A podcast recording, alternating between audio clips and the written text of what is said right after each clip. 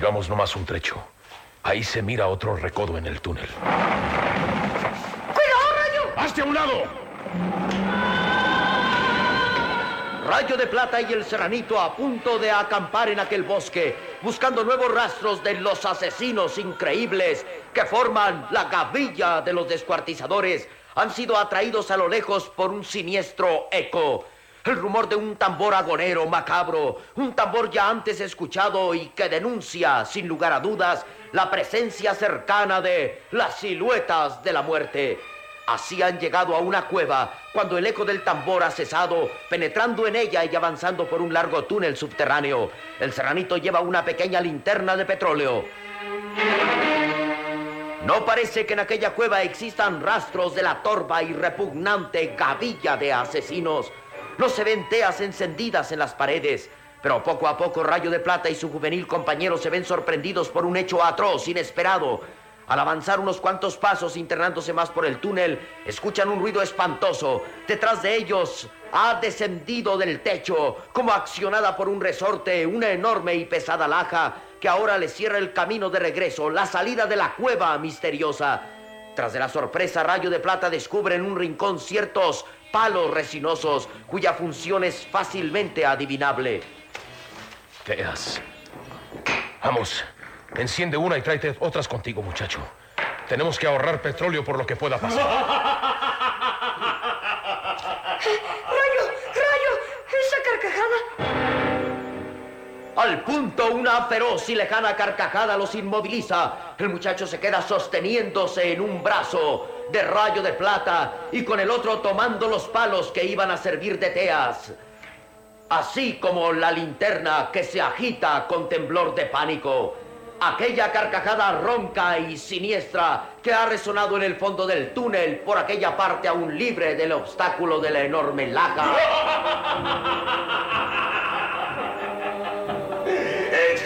Extranjero, extranjero, estás atrapado.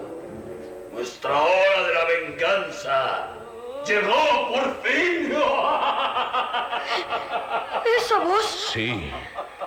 La voz de Lorenzo Balarraza. El charro vengador ha desenfundado sus dos legendarias pistolas plateadas, cuyas cachas ostentan la simbólica herradura de su justicia y su castigo. Y una silueta tenebrosa empieza a delinearse desde el fondo oscuro, lóbrego del túnel. No, no, no, no es cierto. Ese fregado está muerto. Bien muerto. No, no, no puede ser él. Alguien viene. Alguien se acerca. Retrocede, serranito.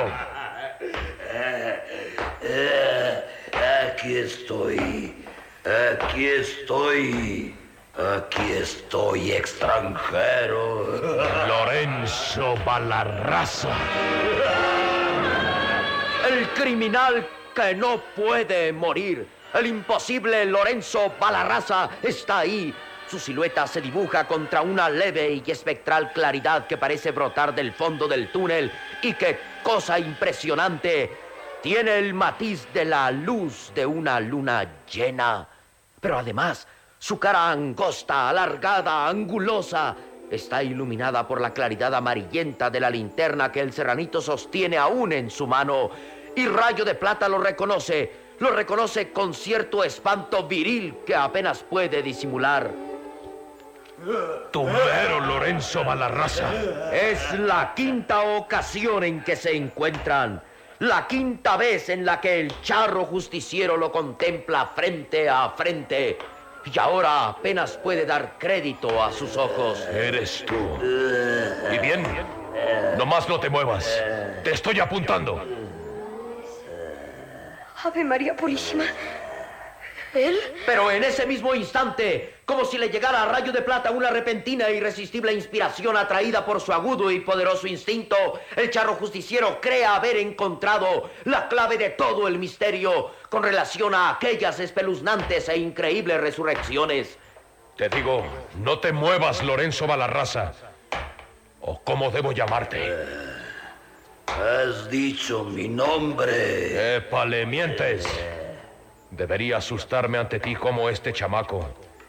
Porque yo te vi muerto a balazos en medio de una calle y te vi balanceándote de una soga colgado. Como vi tu cadáver y cómo te sepultaron bajo tres metros de tierra. No más que no. Eso no es cierto, vale. Ahora sé cómo le hacen, qué truco han usado. La cara angulosa, alargada, no expresa ni sorpresa ni rabia, ninguna emoción. Tal vez una ferocidad fría, concentrada, impasible, como si se hubiera petrificado en aquellos rasgos duros, secos, horripilantes. No sé de qué me hablas, extranjero. Pero tú sí debes saber que vas a morir. No estés tan seguro. Estás atrapado en nuestra cueva. Hicimos caer esa laja detrás de ti para apresarte junto con el pequeño. Queda una salida. La de enfrente. Por ahí no podrás salir nunca. Ni siquiera avanzar, extranjero. Porque aquí estamos todos nosotros.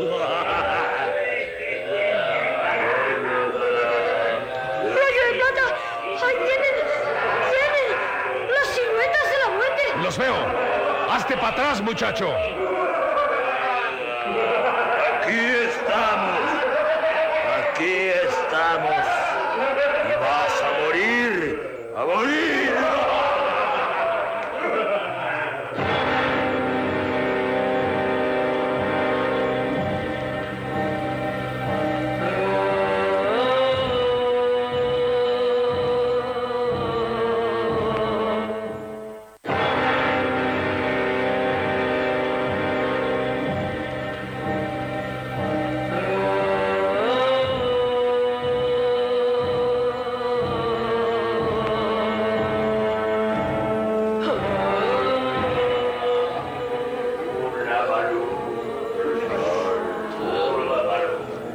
Muchacho!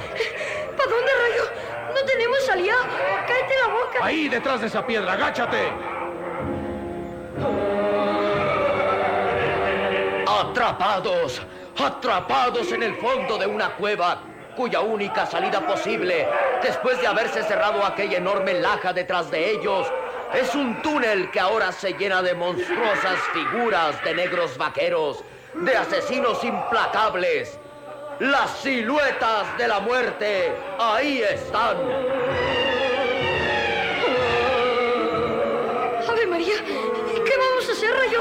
Tengo mis dos pistolas. Ahí están, tétricos, sombríos, resaltando gracias a una blanca luz espectral. Una luz que se asemeja bastante a la luz de la luna llena y que proviene de las últimas estribaciones de aquel túnel.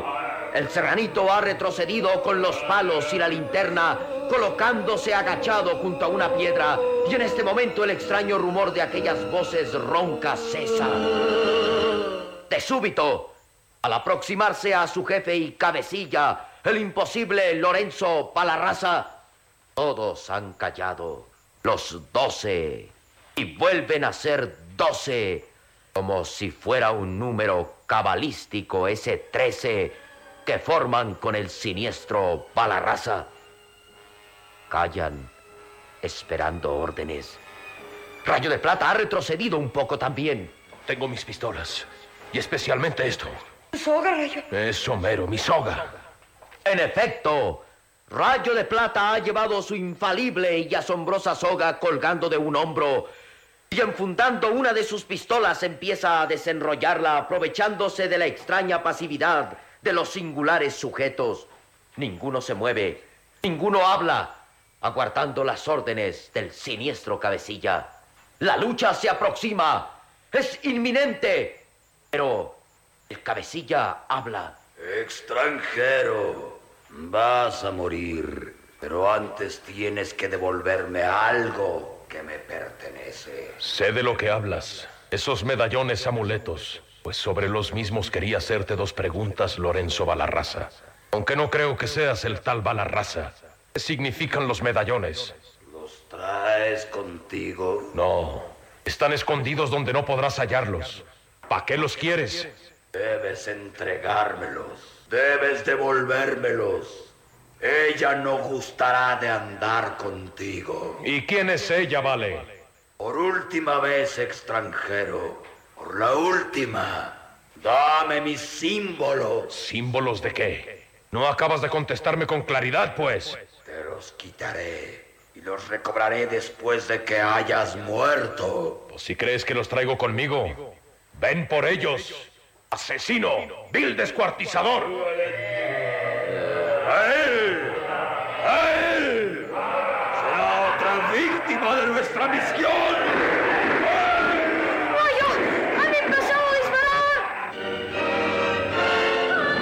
De Plata ha previsto aquellos movimientos de los sorbos criminales. Todos han llevado las manos a sus revólveres y los fogonazos, el olor a pólvora y las balas irrumpen violentamente en aquel túnel. Pero el charro plateado se ha dejado caer, protegiéndose en la misma piedra que cubre al serranito. Agáchate, no los dejaré acercarse, muchacho.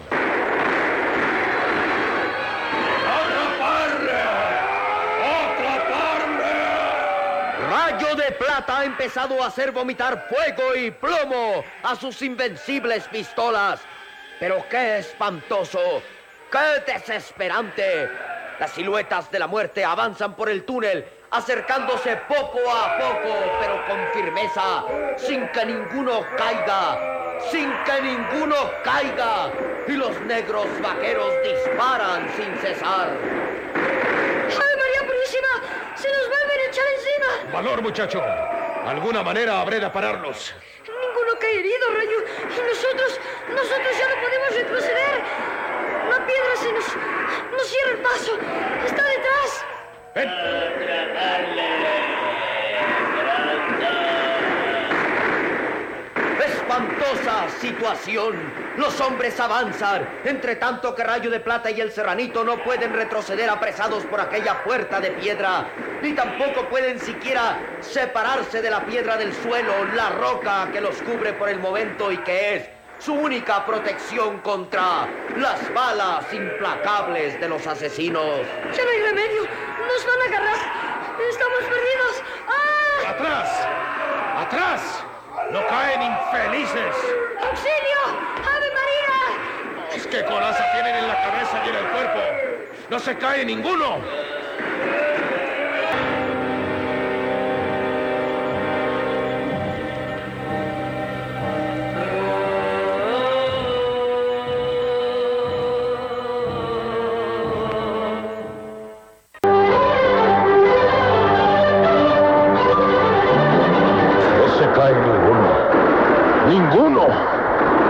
Que los protege de mis balas. Rayo, ya están muy cerca. ¿Qué coraza traen en la cabeza y en el cuerpo? Situación desesperante, espantosa. Las siluetas de la muerte seguían caminando lentamente por el túnel, con movimientos algo torpes, tardos, pero con increíble seguridad, despreciando las certeras balas de rayo de plata. Certeras sí, pero ineficaces. ¡Qué coraza tienen esos hombres negros! ¡Qué protección contra balas infalibles! Y mientras tanto el charro plateado y su juvenil amigo no pueden retroceder con el paso cerrado por aquella formidable laja. Rayo, tu soga. ¡La soga! ¡La El efecto estaba ya casi dispuesta con el lazo preparado y en medio del humo asfixiante de la pólvora que ha llenado el tramo del túnel, Rayo de Plata la prepara. Se dispone a lanzarla, pero comprende que aquellos individuos son muchos para una sola lazada. ¿Qué haría después con los otros libres, sueltos? Y su mirada viva, ansiosa, encuentra de pronto una nueva solución. Ahí, muchacho, los palos. ¿Qué? ¿Y ¿Los palos? Los palos, ahora. Esos que traes y los que están en el rincón, los que te sirven de teas. Las posibles teas. Casualmente aquella piedra protectora está cerca del montón de troncos cortos, resinosos, destinados para alumbrar el camino como antorchas. El granito trata de comprender tan rápidamente como le es posible. ¿Los palos? ¿Qué hago con ellos? Enciéndelos. Ahora, con el petróleo de la linterna. Disparo varios disparos del charro plateado rompen el depósito del combustible de aquella linterna que hasta el momento iluminaba la angustiosa escena. El petróleo sale, se desborda mojando las teas y el serranito enciende rápidamente una, dos, cinco, todas las que puede. ¡Ya! ¡Ya están encendidos! ¡Ahora, aviéntaselos a los vales! ¡A la cara! Enfundado su segunda arma y toma una de las ardientes teas para lanzarla contra el grupo de torbos asesinos. ¡Sorpresa! Usa el espacio Una estela de palos encendidos. Los hombres dejan de disparar, retroceden. ¡Se detuvieron! ¡Aviéntales más teas a la cara, muchacho! ¡Todas las que puedas! El granito enciende más palos, más teas que arden activamente bajo la acción del petróleo y de la resina que contienen. La humareda crece, segadora.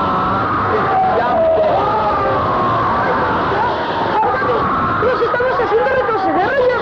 Pues trae más palos de ese ricón. Los tienes a la mano ahora.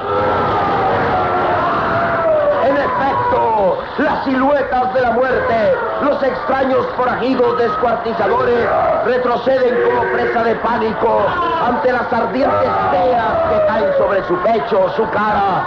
Huyen mientras una voz ronca y lejana, poderosa y terrible resuena a lo lejos.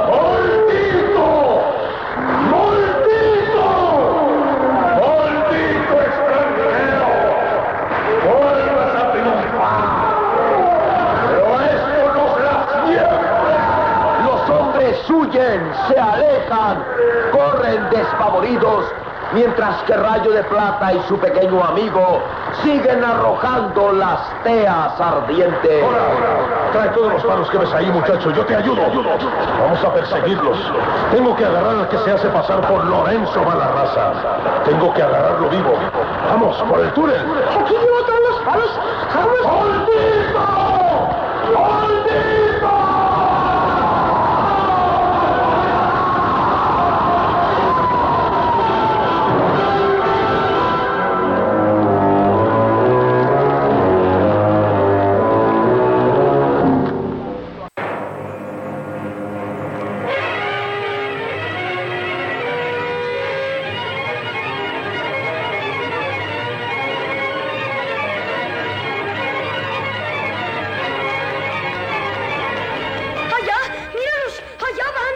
Tratan de pararse para dispararnos.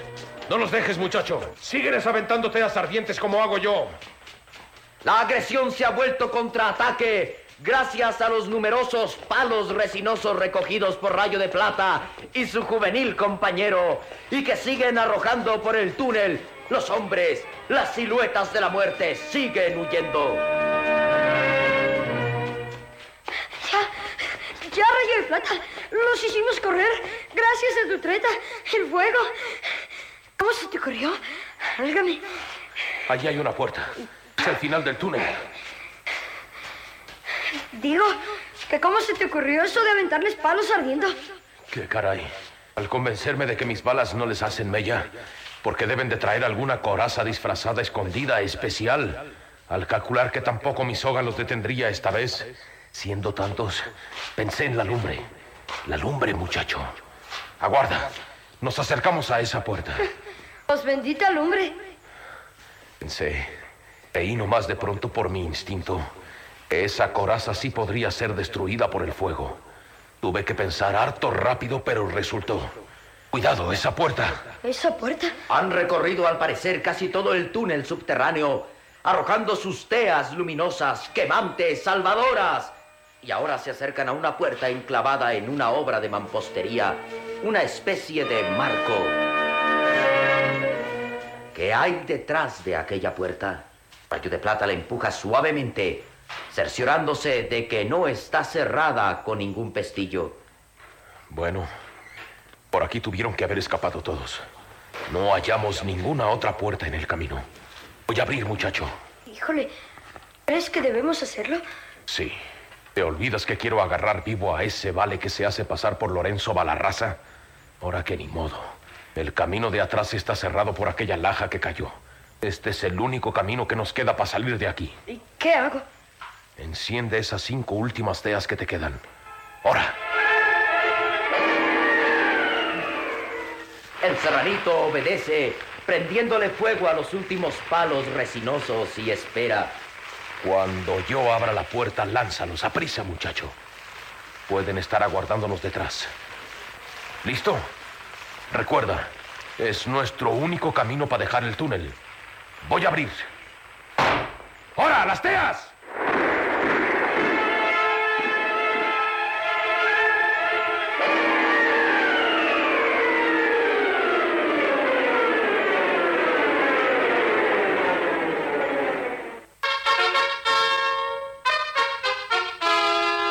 De Plata.